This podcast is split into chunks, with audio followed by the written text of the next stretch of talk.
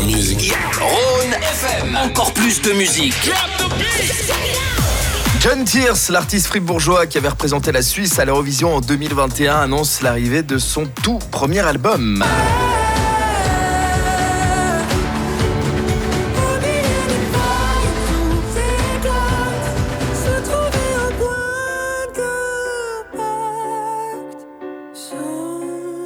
Et c'est avec ce morceau d'ailleurs qu'il avait défendu les couleurs de la Suisse euh, sur scène à l'Eurovision, tout l'univers qui lui avait permis de décrocher une magnifique troisième position devant euh, derrière pardon, Barbara Pravi et Maneskin, hein, les grands gagnants de cette édition 2021.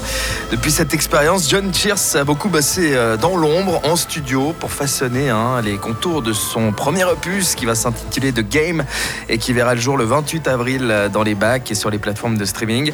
Sur la pochette et la tracklist, on découvre euh, l'artiste sous fond bleu, une pochette et une tracklist euh, de The Game déjà dévoilées, 13 chansons euh, à découvrir, chansons qui alterneront entre le français et l'anglais.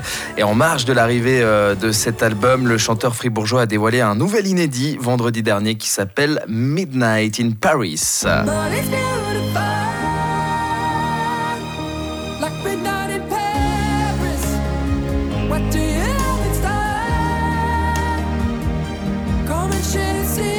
Rendez-vous donc le 28 avril pour découvrir ce premier album de John Tears. En bref, dans l'actu musique, Patrick Fiori prépare euh, lui aussi son retour. Hein. Il a annoncé au cours du week-end une grande tournée à travers l'Hexagone à partir de mars 2024 et un nouvel album qui est également dans les tuyaux. Trois ans après un air de famille, son précédent disque, euh, boosté par le single euh, J'y vais, interprété avec son pote Florent Pagny.